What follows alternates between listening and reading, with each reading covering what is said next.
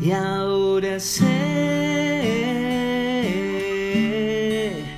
que un nuevo comienzo viviré, caminaré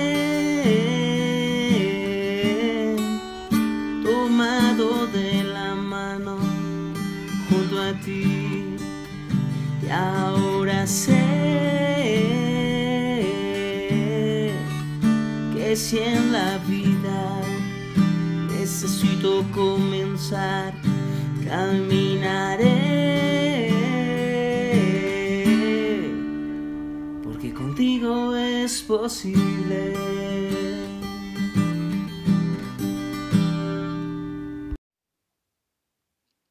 Iglesia, Casa de un Nuevo Comienzo, con los pastores Hugo Espitia y Jenny Reyes. Porque si en la vida necesitas comenzar de nuevo, con Dios es posible. Casa de un nuevo comienzo. Casa de un nuevo Casa de un nuevo comienzo. casa de un nuevo de un nuevo comienzo. Casa Casa de un nuevo comienzo. Casa de un nuevo comienzo. De un nuevo comienzo. Casa de un nuevo comienzo.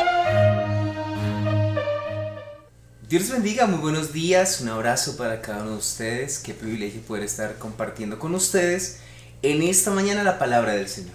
Así es, amada iglesia, eh, que tengan un hermoso día y que puedan estar dispuestos en esta mañana para compartir con nosotros la palabra de Dios. Amén, así que demos inicio, hoy vamos a hablar de un tema muy importante y es la prueba de la fe y es muy probable Así que es. usted y yo hemos pasado, hayamos pasado por momentos que prueban nuestra fe, nos marcan, pero aún al día de hoy estamos aquí victoriosos, no por nosotros mismos, sino porque Dios ha extendido su misericordia. A finales de la Segunda Guerra Mundial, cuando el pueblo alemán estaba conociendo pues todo lo que había acontecido en los campos de concentración, un pastor protestante llamado Genta Rutenborg hizo una obra que se llamó La señal de Jonás y en ella buscaba indagar pues quién era el que debía cargar con esa culpa del genocidio. Pues si usted lo recuerda son más de 6 millones de personas judías que fueron asesinados sistemáticamente en los diferentes campos de concentración. Y aun cuando muchos nazis se sentían consternados por esa historia, pues a título personal, de ese momento, pues ninguno se sentía culpable. Entonces en la obra de teatro, este escritor protestante busca indagar con diferentes personas y en escenarios, pues quién tenía la culpa y quién iba a aceptar eso. Entonces empezó a preguntarle al ama de casa y ella respondía, no, yo estaba buscando el racionamiento diario para poder sostenerme. Le preguntó al soldado, ¿usted se siente culpable? Y el soldado decía, no, yo solamente estaba siguiendo órdenes del comandante. Le preguntaban al comandante y el comandante decía, no, pues yo solamente seguía las directrices del partido. Y le preguntaban a los del partido y el partido decía, no, pues nosotros solamente estamos siguiendo mandatos de los líderes.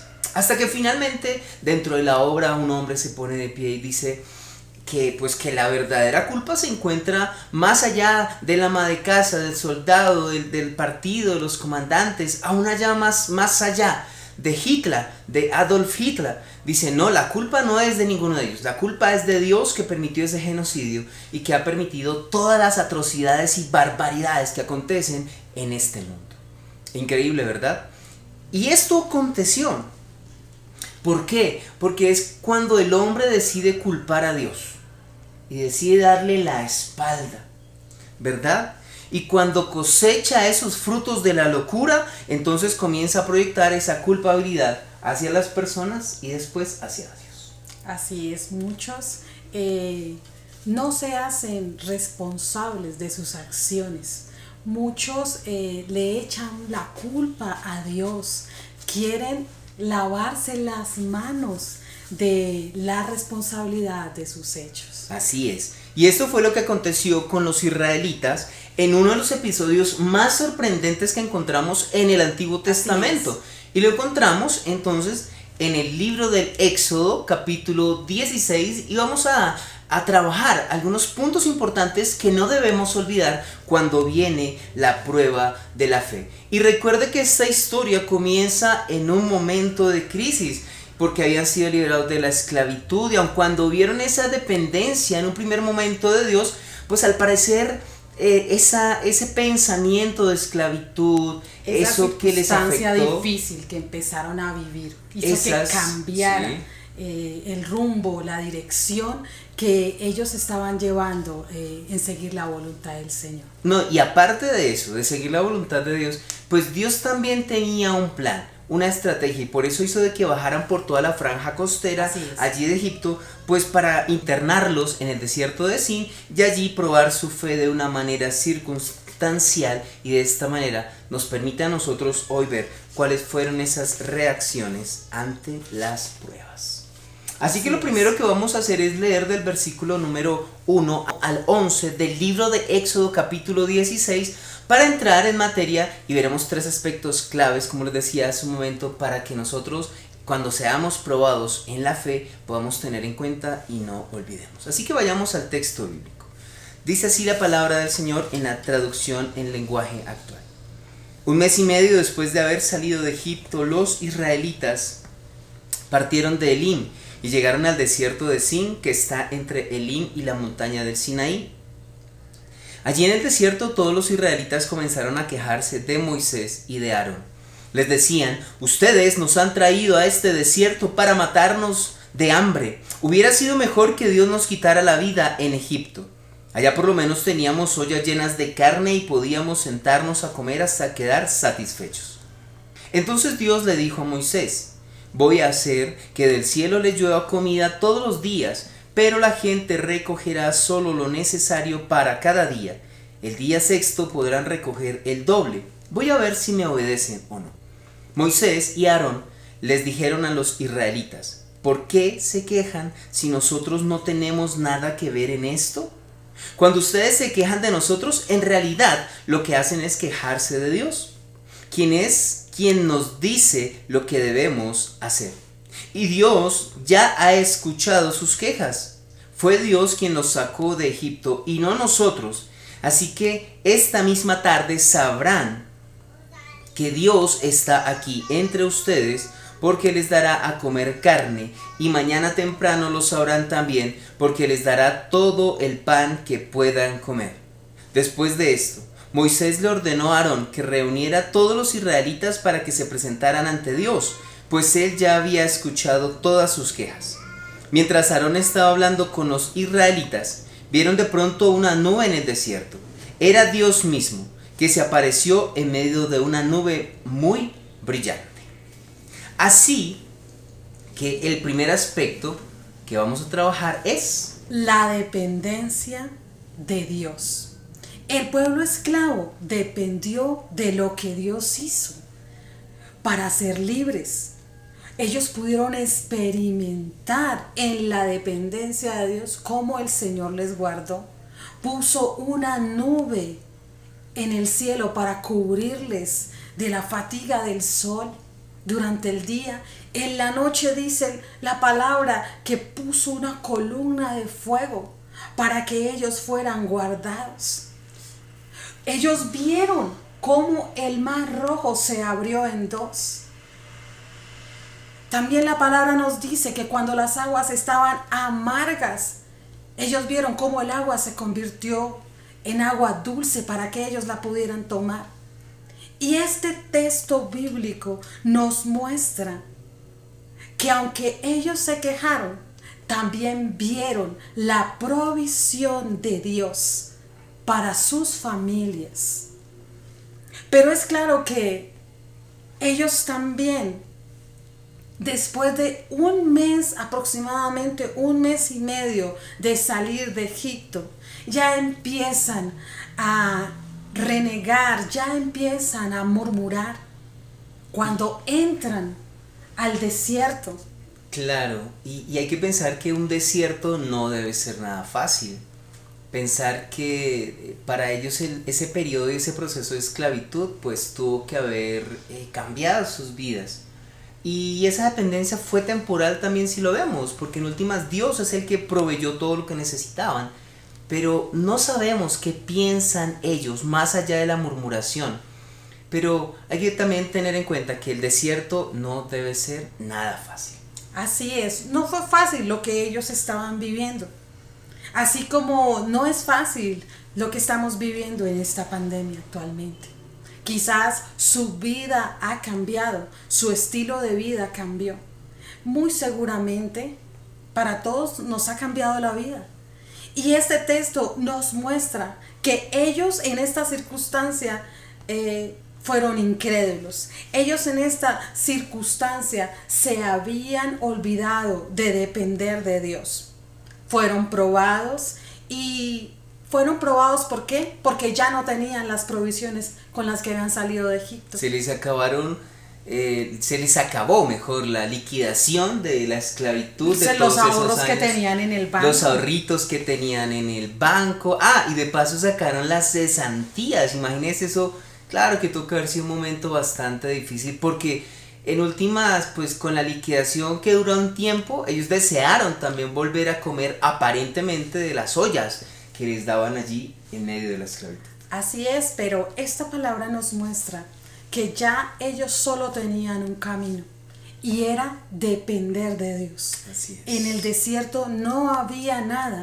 La única solución era poner sus ojos en el proveedor.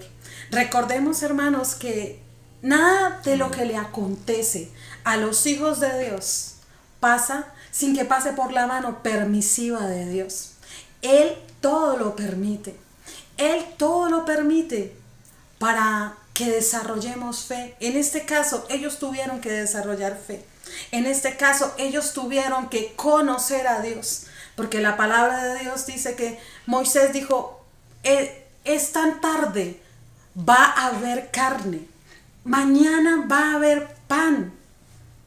Eso significa que iban a conocer al Señor como su Dios. Así es. Y ese versículo 11 y 12 que dice que plantea mi esposa dice, "Y Dios le dijo a Moisés: Ya he oído cómo se quejan los israelitas, pero diles que ahora van a saber quién es su Dios. Por la tarde les daré a comer carne y por la mañana les daré a comer pan." Así que hagámonos la primera pregunta de esta mañana y es ¿cómo está su dependencia de Dios? Se lo repito, ¿cómo está su dependencia de Dios? Hemos murmurado, hemos blasfemado en estos tiempos difíciles y nos parecemos a los israelitas en medio del desierto. Reflexionemos en torno a esta dependencia. Y recuerde que en última solamente el, el único camino que tenían ellos pues era Dios. Confiar en Dios, Confiar. en que Dios los iba a sostener en ese desierto. Y, Iglesia, Y nosotros debemos también confiar en Dios. Él nos va a sostener. Dependamos de Él. Es lo mejor que podemos hacer. Depender. Amén. No de su estudio, no de su conocimiento, no de su trabajo, no de sus habilidades o dones o talentos, que son importantes, claro. Pero hoy necesitamos valiosos. depender absolutamente de Dios. Así es. Amén. Pero también hay un aspecto clave e importante que encontramos en el- en- dentro de los versículos 12 al 16. Y dice así la palabra.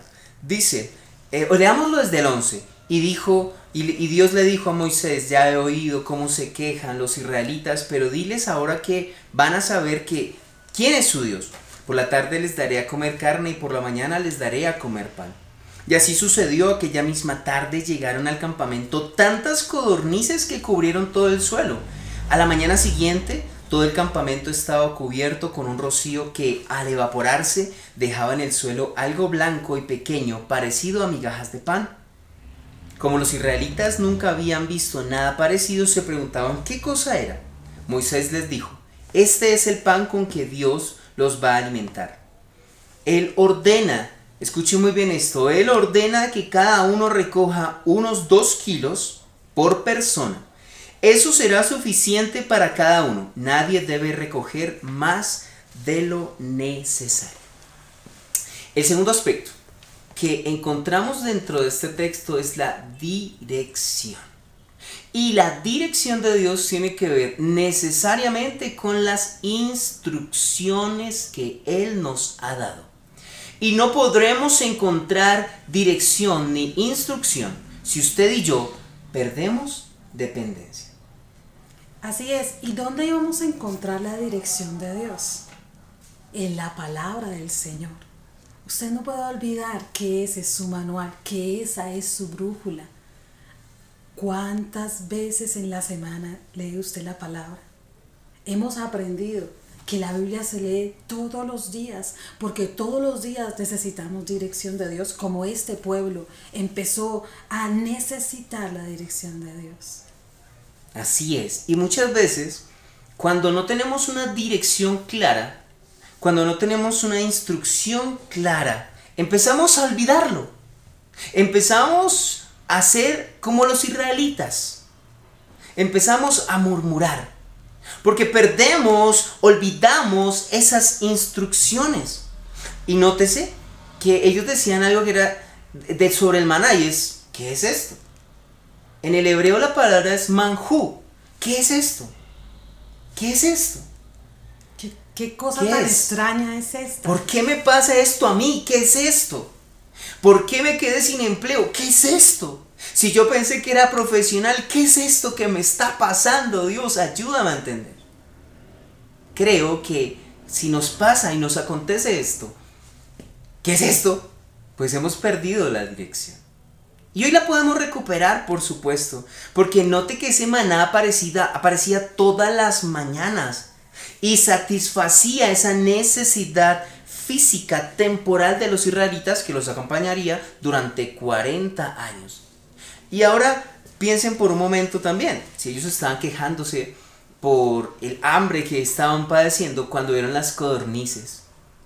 Cuando dijeron, no, nos vamos a morir de hambre. Y en la tarde todo el desierto, o donde ellos estaban, porque eran millones de personas las que estaban allí, vieron esa codorniz allí, en el desierto. Vuelve la esperanza, ¿no? Claro, y vuelve la esperanza y satisface el hambre.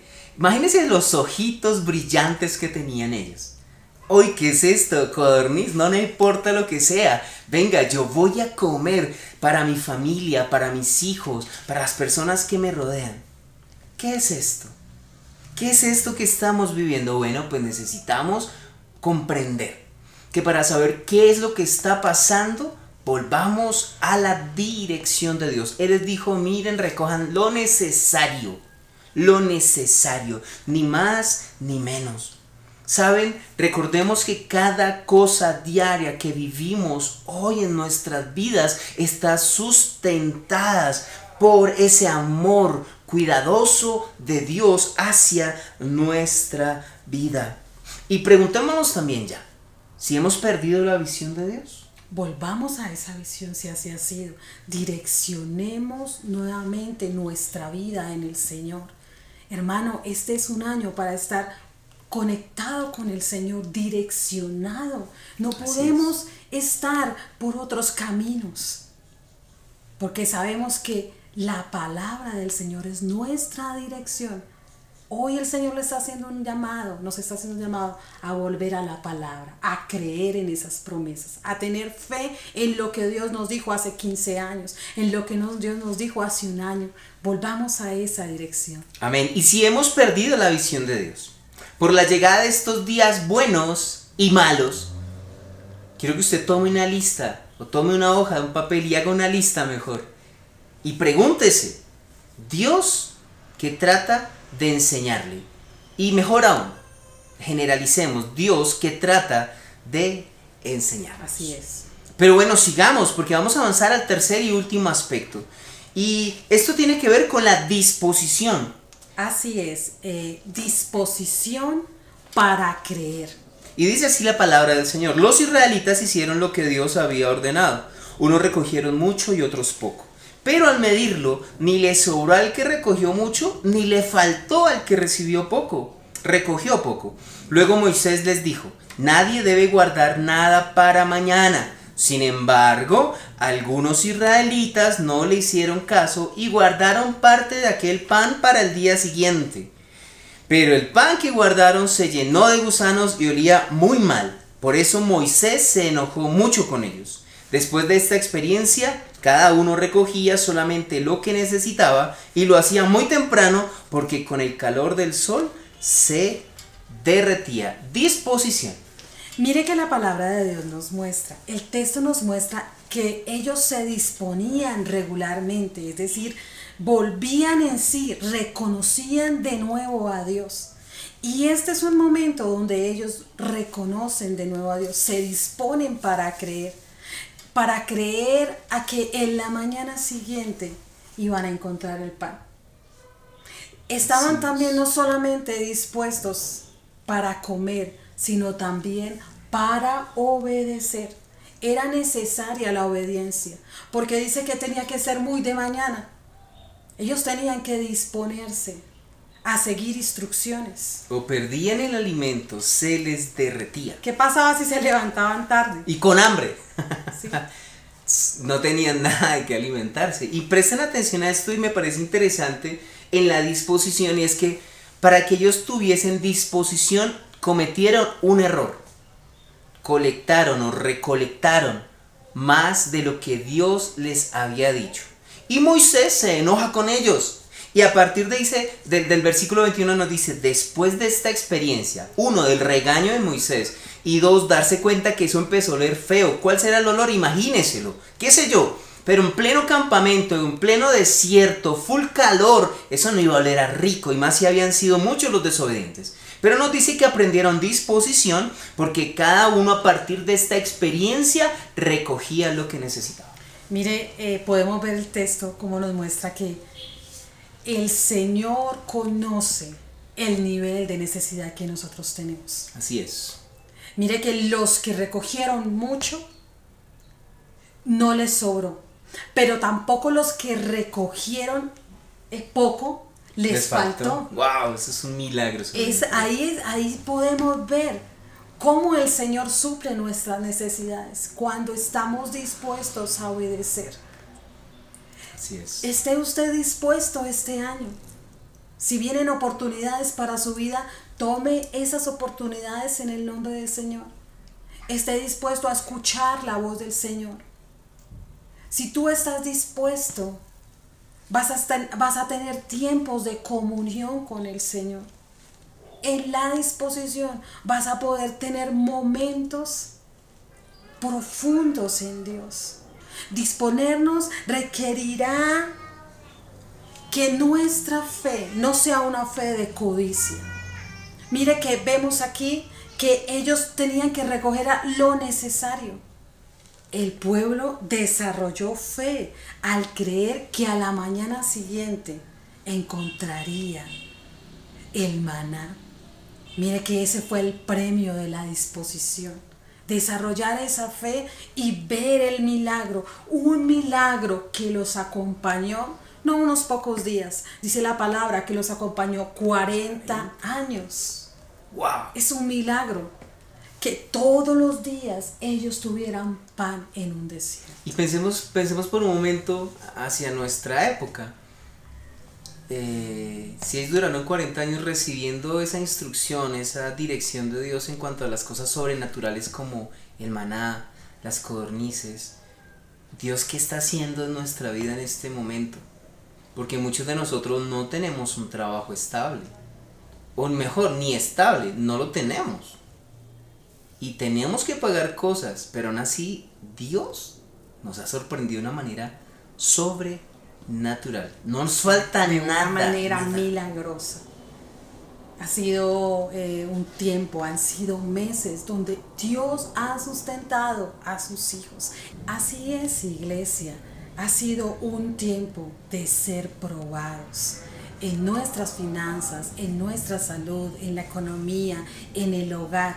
Pero tengamos la plena convicción, fe, certeza que el Señor seguirá obrando milagros, así como lo hizo allí en ese desierto por 40 años. Así es, y esta es la disposición que requerimos, que necesitamos para estos días. Una disposición que nos permite crecer en la fe aún más profundamente a través de las pruebas. Solamente olvidemos por un momento lo que hemos vivido y eso tomará y formará parte de nuestra experiencia para seguir adelante. Y ahora para concluir pensemos nuevamente en la obra de Rutenborg, ¿verdad? En donde encontramos claramente un veredicto en contra pues de la humanidad, en contra de la humanidad de Dios, en contra de Dios mismo, que habían emitido un juicio para que fuese condenado, para que se convirtiera en un esclavo, en un errante, para que estuviera sin hogar, hambriento, para que muriera de una manera avergonzada, porque ese era el grito de la humanidad, ¿verdad? Rebelde, de una humanidad rebelde contra Dios que es el Todopoderoso, que es el Creador de los cielos y de la tierra. Pero lo cierto es que Dios hizo mucho más que lo que la humanidad blasfema demandaba. Saben, se hizo hombre. Sufrió por nuestras injusticias. Vivió todos los atropellos de los hombres. Y entregó y recibió mejor voluntariamente todo el peso de la ira justa de Dios, la que nosotros merecíamos. Iglesia, amados y amadas, niños que nos escuchan, jóvenes, adultos mayores, algo clave que debemos aprender en esta mañana, y es que Jesús es el pan de vida. Él es el pan de vida. Si que tenemos a Cristo, tenemos demasiado. No importa de cuántas cosas o cuántas necesidades podamos carecer, con Cristo lo tenemos todo. Mire que en Juan capítulo 6 versículo 48 al 51 dice, yo puedo dar vida, pues soy el pan de vida. Los antepasados de ustedes comieron el maná en el desierto, pero todos murieron. El que cree en mí es como si comiera pan del cielo y nunca estará separado de Dios. Yo he bajado del cielo y puedo hacer que todos tengan vida eterna. Yo moriré para dar esa vida a los que creen en mí. Por eso les digo que mi cuerpo es ese pan que da vida. El que lo coma tendrá vida eterna. Amado, dejemos de estar deshidratando nuestra alma al, alimentarnos con ese, esa comida que ofrece el mundo. Porque cuando Cristo nos llama, Él desea saciarnos plenamente, totalmente de esa fuente, de ese alimento de vida. Es lo mejor que nos puede pasar. Es cuando tú tomas un libro, es cuando tú tomas ese libro llamado Biblia y te alimentas. Y tú dices, Señor, necesito fuerza. Y tú lees la palabra en el Salmo 92, 10 y dice,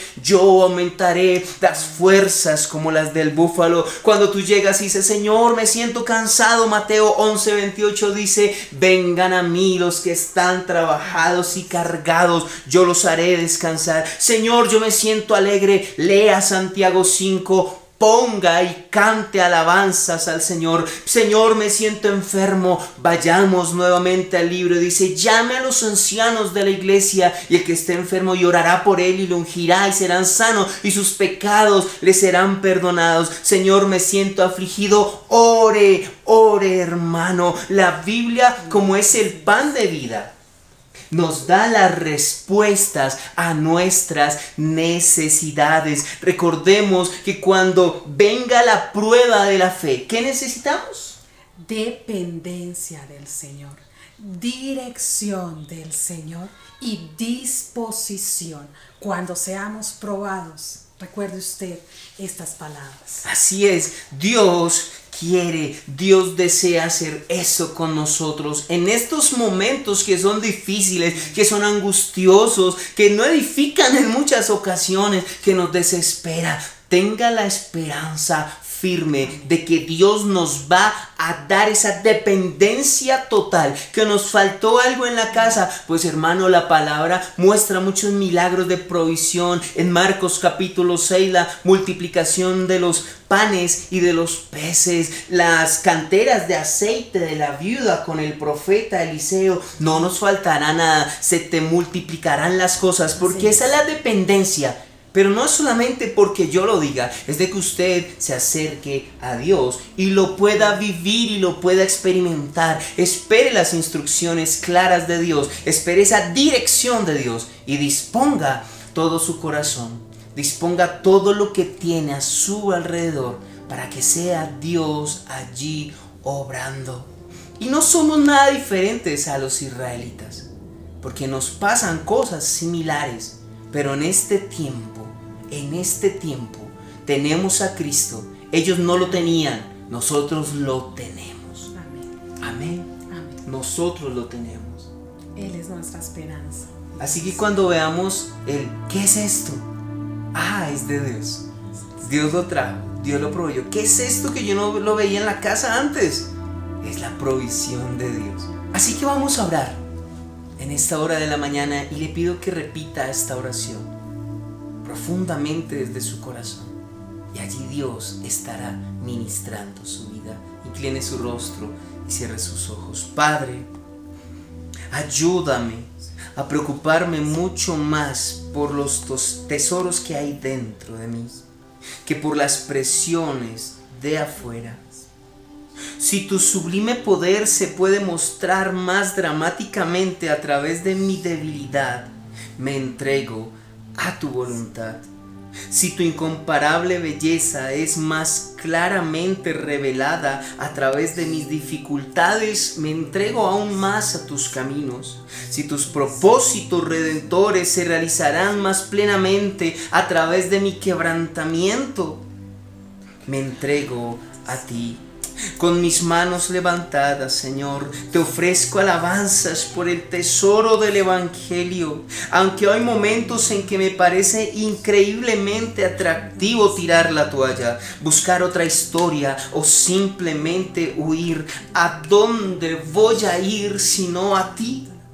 Solo tú das palabra de vida, gracia suficiente, esperanza de gloria. Solo tú eres mi alimento. Señor, que tu voz sea diez veces más fuerte que los murmullos a mi alrededor y las quejas dentro de mí. Jesús, que en las próximas horas, días y semanas sigas demostrando las maravillas de tu amor en medio de nosotros.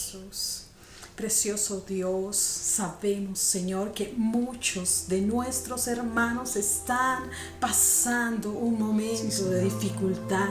Su fe ha sido probada, Señor. Hoy oramos para que seas tú obrando de manera sobrenatural en la vida de ellos, Señor. Hoy pedimos, Señor, que bendigas nuestra vida con tu presencia, Señor. Padre, conoces nuestra necesidad, Señor. Conoces la necesidad de cada hermano de la iglesia, Señor. Padre, pero que en medio de esa necesidad, Dios, podamos, Señor, tener, Dios, esa dependencia de ti, Señor. Queremos depender de ti, no de las circunstancias, Señor. Queremos que tú nos direcciones, Señor. Queremos que tú nos muestres cómo debemos actuar, qué debemos hacer, Señor.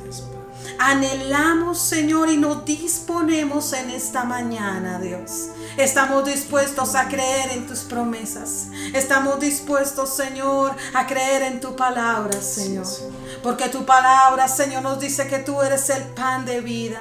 Señor, que no tendremos ninguna necesidad, Señor, que no pueda ser suplida en ti, mi Cristo. Tú lo suples todo. En ti somos plenos, amado Jesús. Por eso te damos gracias, Señor, porque hoy tu palabra, Señor, nos alienta, porque hoy tu palabra nos fortalece en este caminar, Señor. Muchas gracias, precioso Dios. Te alabamos y te bendecimos, Señor. Bendecimos, Señor, el tiempo de la palabra. Muchas gracias, amado Jesús. Amén pedimos. y amén. Te lo pedimos. en el Así de es, Jesús. amada iglesia. Eh, muchas gracias por compartir con nosotros este tiempo de palabra, un tiempo donde fuimos edificados nosotros como, como pareja y sabemos que usted también será edificado, ha sido edificado. Dios le bendiga, amada iglesia, y que tenga un hermoso día. Un abrazo para con ustedes a la distancia y nos vemos Amén. próximamente. Bendiciones. Bendiciones. Casa de un nuevo comienzo. Casa de un nuevo Casa de un nuevo comienzo. Casa de un nuevo comienzo. Casa Casa de un nuevo comienzo. Casa de un nuevo comienzo. De un nuevo comienzo. Casa de un nuevo comienzo.